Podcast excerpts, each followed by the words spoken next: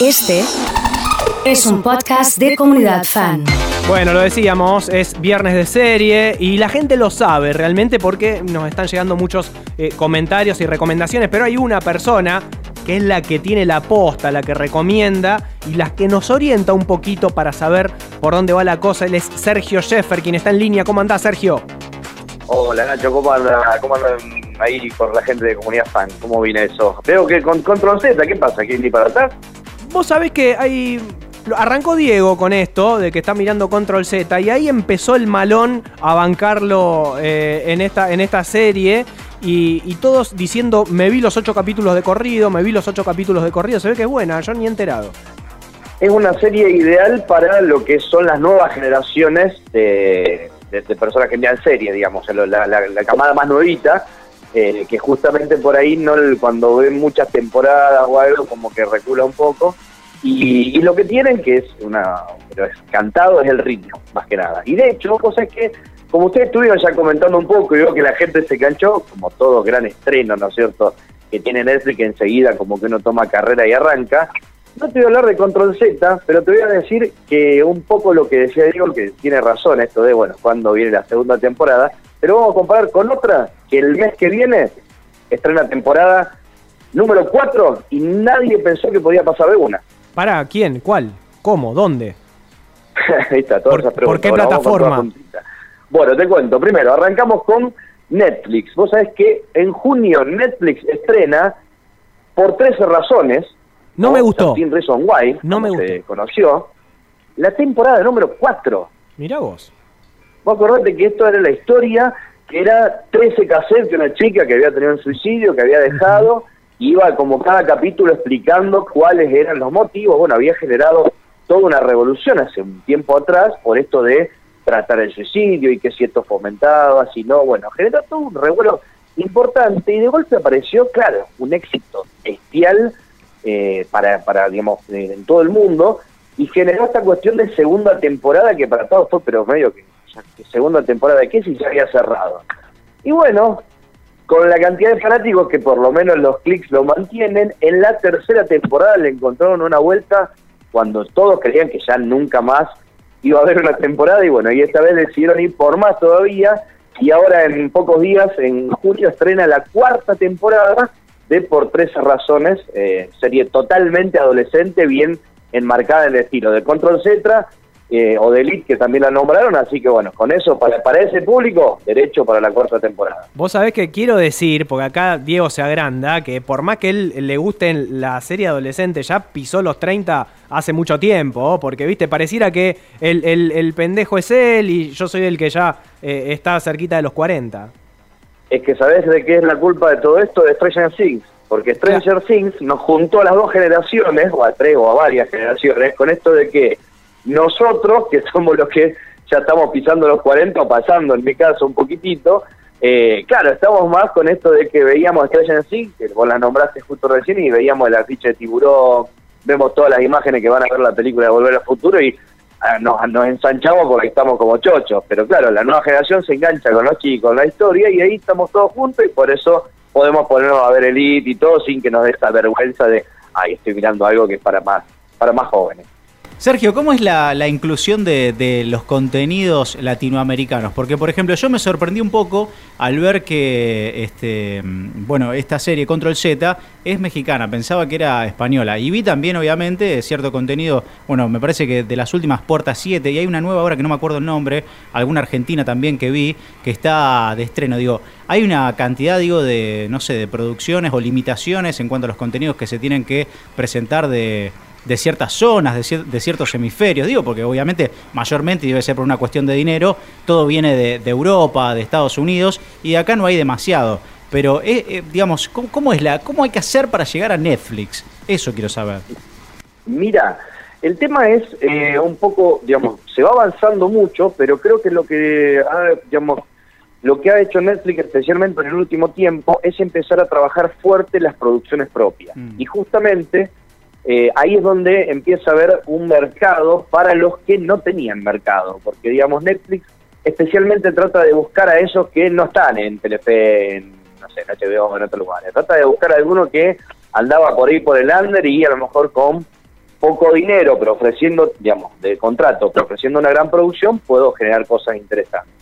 Y lo que va haciendo es probar el cruce de mercado. Por ejemplo, Argentina, en, vos si te pones con Netflix, y de hecho lo hablamos la semana pasada, esta cuestión de España, desde la casa de papel, Merlí, y de golpe está lleno de, de hecho, una de las series más miradas es una, un nuevo estreno de una serie española que se llama Valeria, muy interesante, con mucho ritmo, está muy buena, eh, pero claro, explotó de España para lo que es el, consumo, digamos, de Netflix Argentina. Y ahora entra de esta entrada de Control Z de México, quédate tranquilo que van a venir atrás, cae García Bernal y toda su, su familia, todos juntos, uno atrás del otro, pero por eso, porque se van probando mercados a ver qué es lo que garpa en cada uno de los lugares y se van cruzando. Por ejemplo, fíjate que un fenómeno que yo creo que hasta el Netflix mismo lo sorprendió es la cantidad de series suecas, noruegas, eh, de Islandia, de Dinamarca, que bajaron y que acá en Argentina están teniendo muy buena llegada.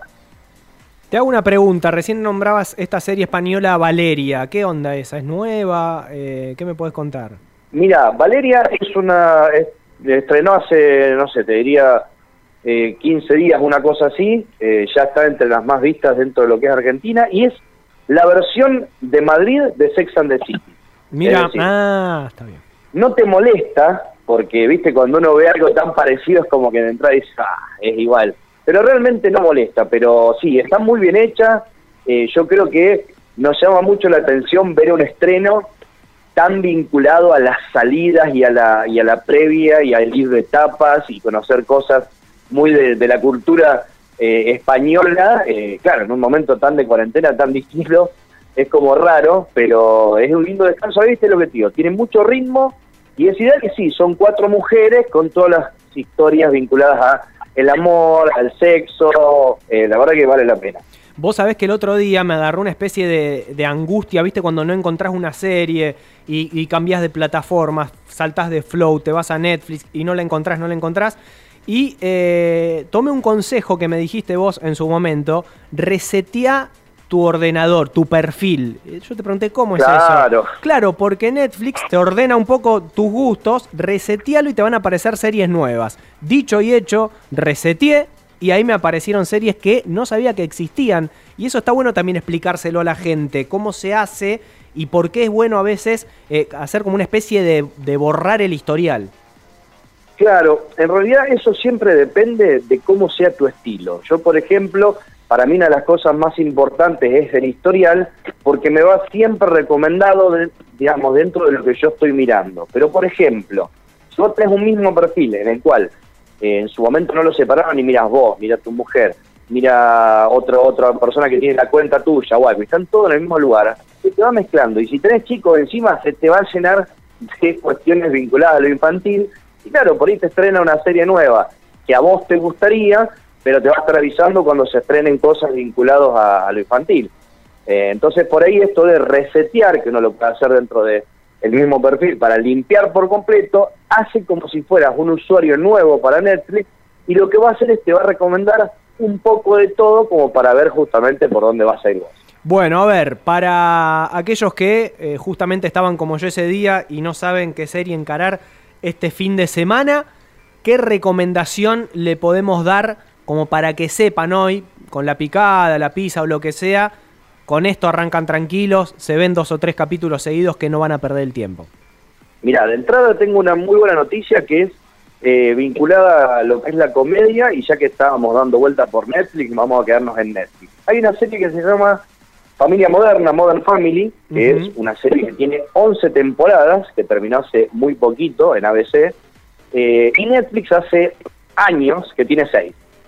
Entonces uno como que ya prácticamente había perdido la, esperanza de que aparezca una actualización o algo por el estilo, y a partir de junio van a estrenar, eh, van a completar, digamos, toda la serie hasta la temporada número 10, con lo cual ya es un golazo para, para arrancarla si uno no la había arrancado, o bueno, para para esperarla o para repetirla, se quiere porque son capítulos de 25 minutos y es justamente una familia moderna. Pensemos, padre separado que sale con una mujer que viene con un hijo de otra familia y su mujer es casi de la misma edad que su hija.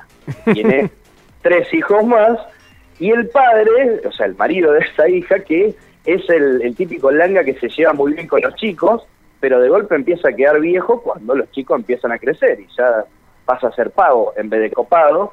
Y del otro lado, una pareja gay, eh, en donde, bueno, tenemos a, a, uno de los dos personajes que es eh, todo con una histeria brillante, hermosísima, y ellos dos eh, adoptaron a una niña eh, que es eh, de Vietnam. O sea que tenés todos los cruces posibles, imagínate lo que es esa cena familiar, agrego el gran detalle.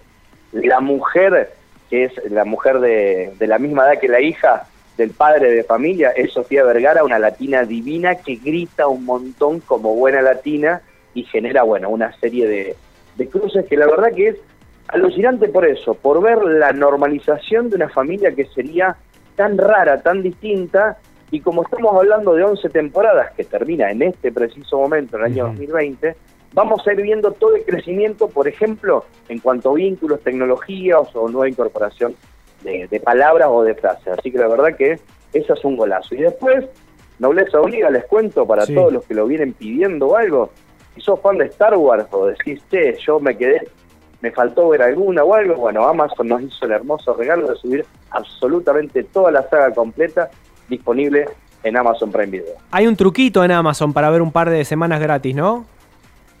Mira, en Amazon vos tenés, por un lado, eh, lo que Netflix ya sacó, ya Netflix dijo, ya está, ya todo el mundo que quería tener su prueba gratis ya no la tiene más, así que en Netflix entras garpando de entrada. En Amazon vos tenés siete días gratuitos y después, si tenés una de las compañías más famosas, digamos, de, de celulares que, que tenemos aquí en Argentina, eh, te dan unos seis meses gratis y los otros seis meses pagás menos de 100 pesos. Mira. Igual de todos modos, yo, a mi criterio, el precio de Amazon hoy, que está en algo así como 250 pesos, si no me equivoco, eh, para lo que agrega como contenido, si sos de lo que ya prácticamente se liquidaron todo Netflix, es una gran entrada. Pueden seguirlo a Sergio Sheffer en Instagram en arroba Sheffer con doble F Sergio. Y ahí van a encontrar todas las recomendaciones que hace acá. Obviamente en el, en el feed eh, hay muchas, muchas más recomendaciones. Lo estoy viendo, de hecho, en este, en este momento. Bueno, muchísimas gracias eh, por estas recomendaciones y por organizarnos un poquito el fin de semana en materia de series. Por favor, faltaba más cuando cuando quieran y más. De hecho, que vos que hablabas recién lo del Instagram, justamente después de que nos dimos cuenta la semana pasada que no muchos sabían de ese spin-off de Merlí que está disponible en Movistar Play, bueno, aprovechamos y lo comentamos también por otros lugares. Excelente, ahí lo pueden seguir entonces. Muchas gracias, amigo. Buen fin de semana. Abrazo grande, buen fin de y saludos para todos los que están acá a la vuelta.